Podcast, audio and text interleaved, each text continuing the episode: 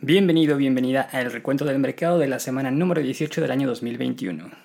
Esta semana nos enteramos quién sería el sucesor de Berkshire Hathaway en caso de que Warren Buffett decidiera retirarse. Y nos encontramos con la mala noticia de que Bill Gates y Melinda Gates deciden divorciarse. Pero ya no hablemos más de amor, vámonos directo a las noticias de esta semana. Empezamos el lunes con la empresa china Baidu, que anunció que ya va a empezar a dar servicio de robotaxi en China. A través de la aplicación Apollo Go vas a poder pedir que llegue un robotaxi por ti, pero de momento no se puede decirle que te lleve a cualquier lugar. Estos nuevos taxis inteligentes están funcionando únicamente sobre una ruta establecida. Tienen 8 paradas. Y estas 8 paradas están distribuidas en el complejo que se conoce como Shugang Park.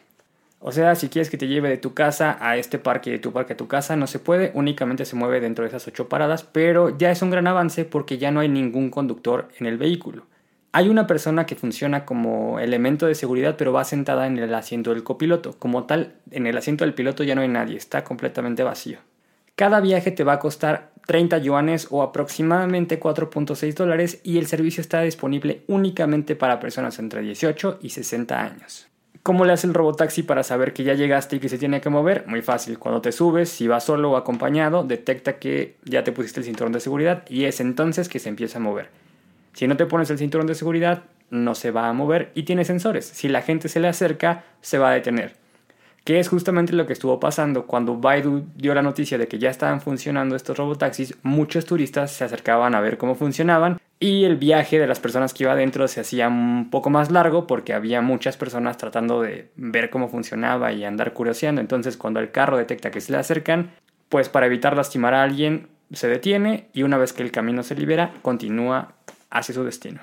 Con esto Baidu se convierte en la primera empresa en China en ofrecer un servicio de transporte 100% autónomo y dicen que esperan irlo ampliando a más ciudades dentro de ese país. Este día el precio de la acción de Baidu bajó 2.56%, cerrando la sesión en 204 dólares con 94 centavos. Este lunes Dell anunció que Francisco Partners y TPG Capital van a comprar el sector o el negocio que conocían como Boomi, Boomi era el servicio en la nube de Dell y a parecer no le estaba yendo tan bien o estaba haciendo más una carga que un aporte a la compañía y ya tenía bastante tiempo intentando venderlo.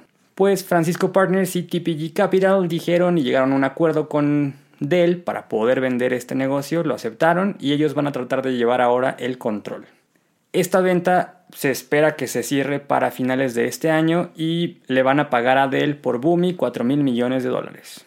Este pago se va a hacer en efectivo y este anuncio se hace semanas después de que Dell anuncia que se va a separar de VMware, aunque va a seguir manteniendo cierto control sobre la compañía o cierta participación, ya no van a ser parte de la misma compañía, van a ser dos compañías independientes. Y ahora, al vender Boomi, al parecer Dell se está dando cuenta que a lo mejor hay cosas que no valen la pena seguir manteniendo y mejor dedicarle esa atención y ese dinero a sectores de la empresa que sí les están dejando dinero en este momento.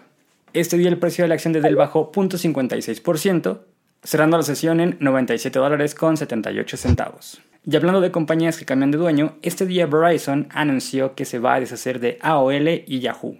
Recordemos que Verizon compró AOL en el 2015 por 4.400 millones de dólares y en el 2017 compró a Yahoo por 4.500 millones de dólares. Al parecer Verizon ya no quiere tener nada que ver con medios digitales, así como ATT tiene Warner Media, pues Verizon tenía a AOL y a Yahoo. Intentaron hacer muchas cosas para levantar ambas empresas o el grupo de medios, pero por más experimentos e intentos que hicieron, no lograron hacer que explotara como ellos quisieran. Por esta razón, Apollo Global Management va a pagar 5 mil millones de dólares por la compañía de medios, pero Verizon se va a mantener con un 10% de participación en estas compañías de medios. O sea, no las quiere, pero tampoco las va a dejar ir así tan fácil. Con este cambio, Apollo Global Management va a juntar AOL y Yahoo y las va a renombrar Yahoo únicamente. Ahora se va a conocer así solamente una empresa y se va a quedar el nombre de Yahoo. Medios como TechCrunch, Engadget y Yahoo Finanzas pasan a ser propiedad de Apollo Global Management. La transacción se va a completar en la segunda mitad del 2021 se le van a pagar 4.250 millones de dólares en efectivo a Verizon y el resto de los 5.000 millones es el 10% que van a mantener como participación en esta nueva empresa llamada Yahoo. Este día el precio de la acción de Verizon subió 0.22%, cerrando la sesión en 57 dólares con 92 centavos. Y para terminar el lunes, Tyson Foods anunció que también se va a meter de lleno al mercado de carnes a base de planta para sacarle beneficio a esta temporada que viene de carnes asadas en el verano. Tyson Foods va a sacar nuevas salchichas y carne a base de plantas a través de la marca Raised and Rooted. Y esto podría no ser una muy buena noticia para los fanáticos o a los inversionistas de Beyond Meat porque Tyson Foods va a vender dos carnes de hamburguesa por 4 dólares con 99 centavos y Beyond Meat está un dólar arriba. Tyson Foods es una marca más conocida y tiene más presencia en Estados Unidos, igual y podría ser un fuerte competidor a Beyond Meat que si recordamos hace algunas semanas anunció que van a mejorar la fórmula para darle un toque o un sabor más parecido a la carne. Aunque Tyson Foods ya tenía productos de este tipo, no le había dado la atención que requería y ahora está tratando de ver si le funciona o no con esta temporada de carnes asadas que se viene en el verano en los Estados Unidos. Sería cuestión de probarla para ver realmente qué tan buen sabor tiene o si a lo mejor no es tan buena como lo prometen. Este día el precio de la acción de Tyson Foods subió 1.36%, cerrando la sesión en 78 dólares con 50 centavos, mientras que el precio de la acción de Beyond Meat bajó 4.01%, cerrando la sesión en 126 dólares con 40 centavos. Y vamos con las noticias del martes. Este martes Goldman Sachs le rompió el corazón a las personas que les gusta trabajar desde casa porque anunció que ya le va a pedir a las personas que trabajan en Reino Unido y en Estados Unidos regresar a las oficinas por ahí de mediados de junio. En un comunicado oficial que se distribuyó a todos los empleados de la compañía por correo electrónico, la empresa le estaba pidiendo a los empleados que ya empezaran a hacer planes porque a mediados de junio se va a regresar a las oficinas. Ya no más home office, no más juntas de Zoom, ya van a empezar a retomar las oficinas y las labores presenciales. Esta decisión se debe a que en Estados Unidos y en algunos otros países al parecer la vacunación va muy rápido y esperan que para esos entonces en junio ya la mayoría de las personas que trabajan tenga al menos la primera dosis. Fue muy bueno mientras duró, pero al parecer habrá que dar carpetazo y regresar a como estaban antes. Se espera que si no pasa otra cosa rara, los trabajadores de Estados Unidos tienen que regresar a las oficinas el 14 de junio y los trabajadores en Reino Unido tendrán que regresar el 21 de junio. Este día el precio de la acción de Goldman Sachs bajó 0.09%, cerrando la sesión en 349 dólares con 84 centavos. Este martes la joyería Pandora anunció que tiene planeado dejar de utilizar diamantes extraídos de las minas en los nuevos productos y ahora va a utilizar diamantes sintéticos que fueron hechos por humanos en laboratorios. Pandora le encuentra beneficio a este tipo de cosas de dos maneras. Uno, el precio de los diamantes producidos en laboratorio es más bajo, por lo tanto su producto sería más accesible. Y dos, la manera en la que obtienen los diamantes. Sabemos que hay mucha controversia alrededor de cómo se extraen los diamantes de las minas, porque algunas minas utilizan personas y no necesariamente están en las mejores condiciones de trabajo. De esta manera, Pandora se deslinda de todos estos escándalos y supuestos que se hacen alrededor de las minas de diamantes y le ofrece a sus clientes un diamante que se ve exactamente igual, pero que cuesta un poco más barato. Pandora va a utilizar primero estos nuevos diamantes en las tiendas y los nuevos productos que lancen en Gran Bretaña, y en específico aretes, anillos, collares o cualquier producto que utilice diamantes desde .15 a 1 carat.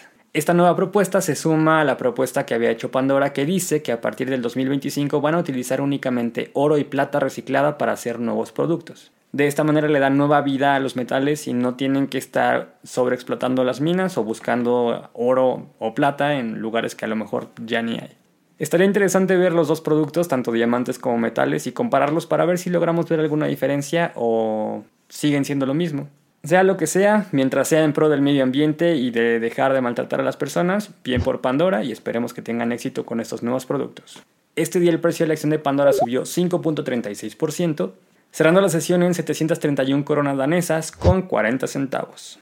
Y vamos con las noticias del miércoles. Hace un par de semanas se hizo público que las caminadoras de Peloton habían estado involucradas en varios accidentes en casa con mascotas y bebés e incluso que hubo una fatalidad que no quisieron dar más detalles, pero a raíz de esto sacaron ciertos lineamientos de seguridad para garantizar que mientras utilizas las caminadoras Tread o Tread Plus no haya ningún accidente como los que ya sucedieron. Gracias a este tipo de reportes, en Estados Unidos se pusieron a hacer investigaciones y se dieron cuenta que probablemente la caminadora iba a tener que ser modificada por parte de Peloton para evitar este tipo de accidentes. Peloton dijo que ellos consideraban que no, pero que iban a trabajar con las autoridades en Estados Unidos y en caso de tener que hacerlo, pues iban a tratar de ayudar a los usuarios para uno, o regresar el dinero, o dos, darles una solución a los problemas que se estaban presentando. Este miércoles Peloton salió y dijo que voluntariamente le va a dar este servicio a las personas que compraron una Thread o Thread Plus para quitarse de problemas. Entonces, si tú eres dueño de una Thread o Thread Plus, lo que vas a hacer es llamar a el servicio a clientes de Peloton para pedir un reembolso de tu dinero y ellos te van a solucionar sin ningún problema y sin cuestionarte absolutamente nada.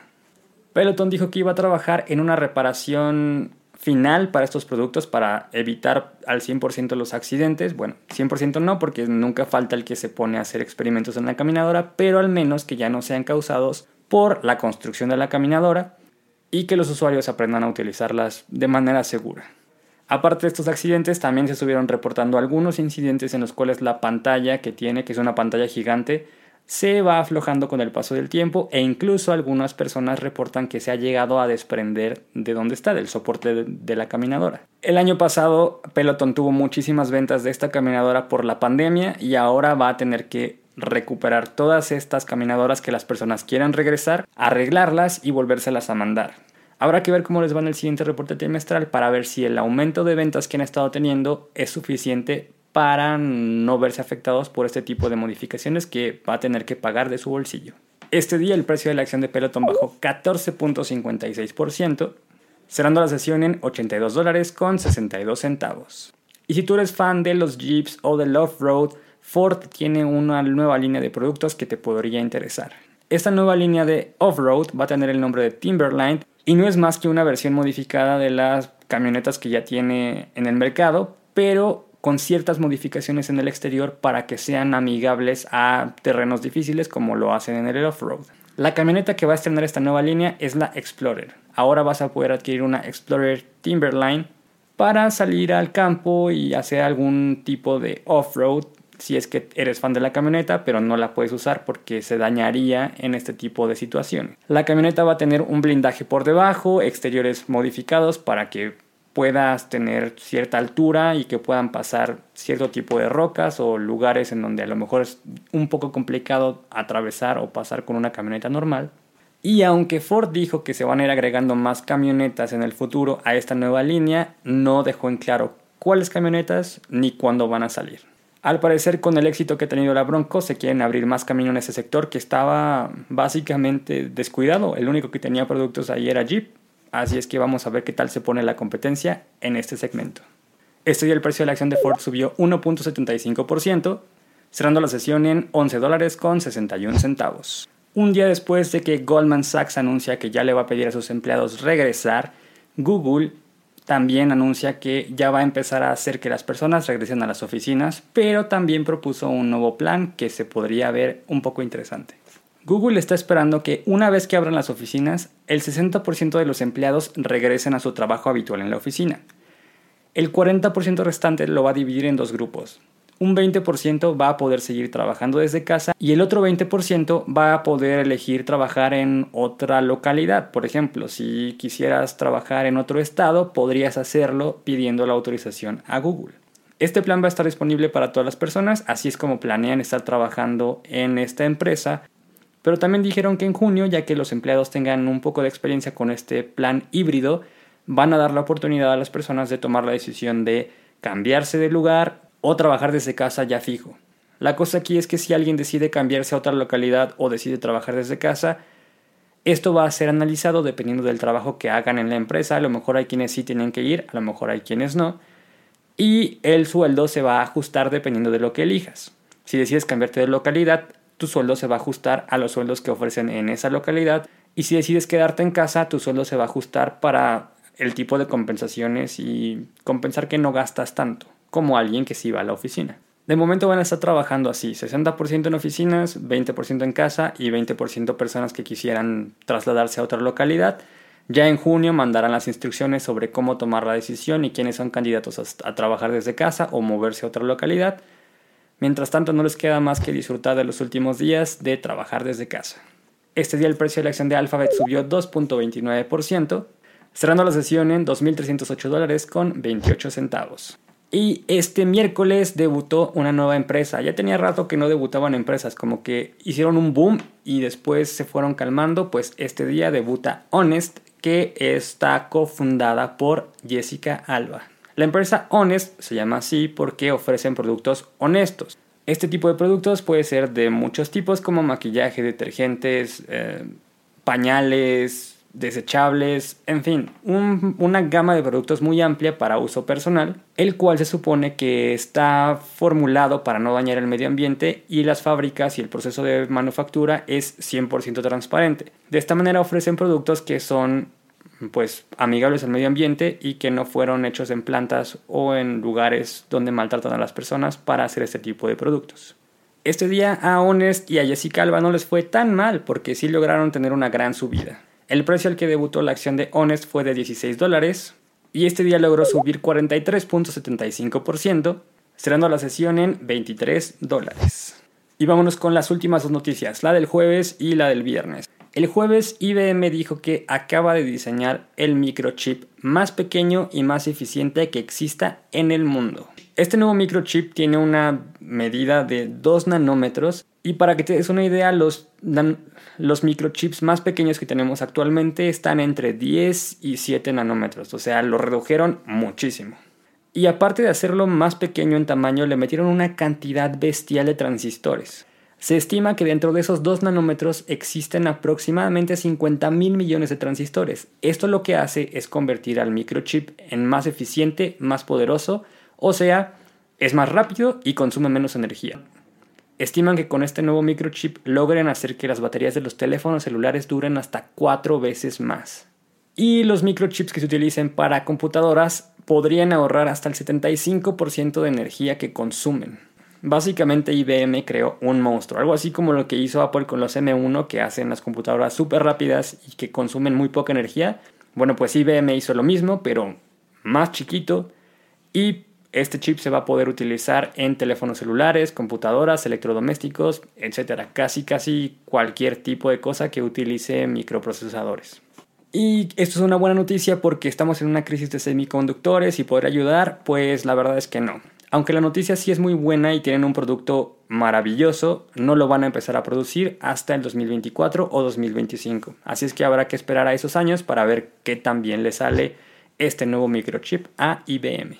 Este día el precio de la acción de IBM subió 0.14%, cerrando la sesión en 145 dólares con 18 centavos.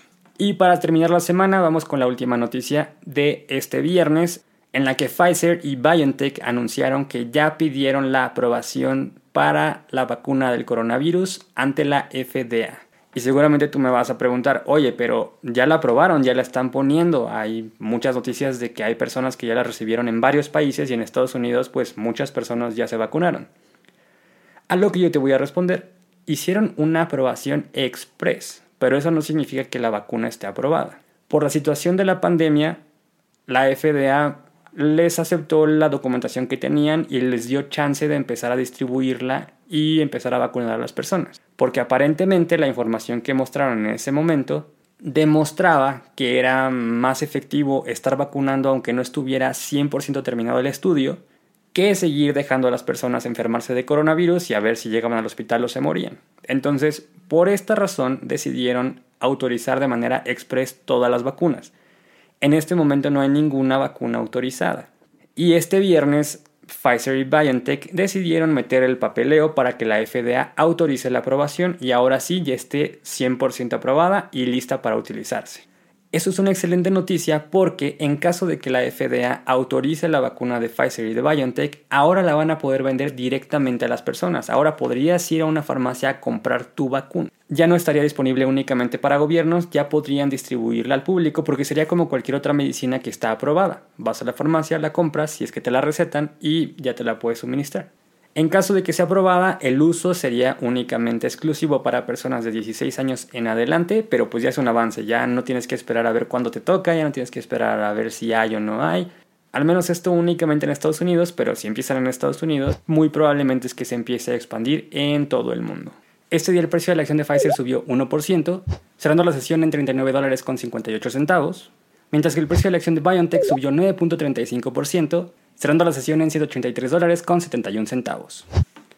Y eso es todo por esta semana, espero que hayas tenido una excelente semana y si no, no te preocupes, seguramente con el tiempo te recuperas. No olvides suscribirte, compartir y darle me gusta para estar siempre al tanto de todo lo que pasa alrededor de tus empresas. Recuerda que el peor instrumento de inversión es ese que no conoces, así es que antes de empezar a invertir en cualquier cosa, primero estudia, investiga y una vez que ya sepas cómo funciona, ahora sí, directo a invertir. Puedes mandarme cualquier duda, pregunta, comentario a mis redes sociales. Me encuentras como Recuento Mercado o en mi página de internet recuentomercado.com. Nos vemos la próxima semana aquí en el Recuento del Mercado. Mi nombre es Ascari García, soy inversionista y recuerda que tú también puedes serlo.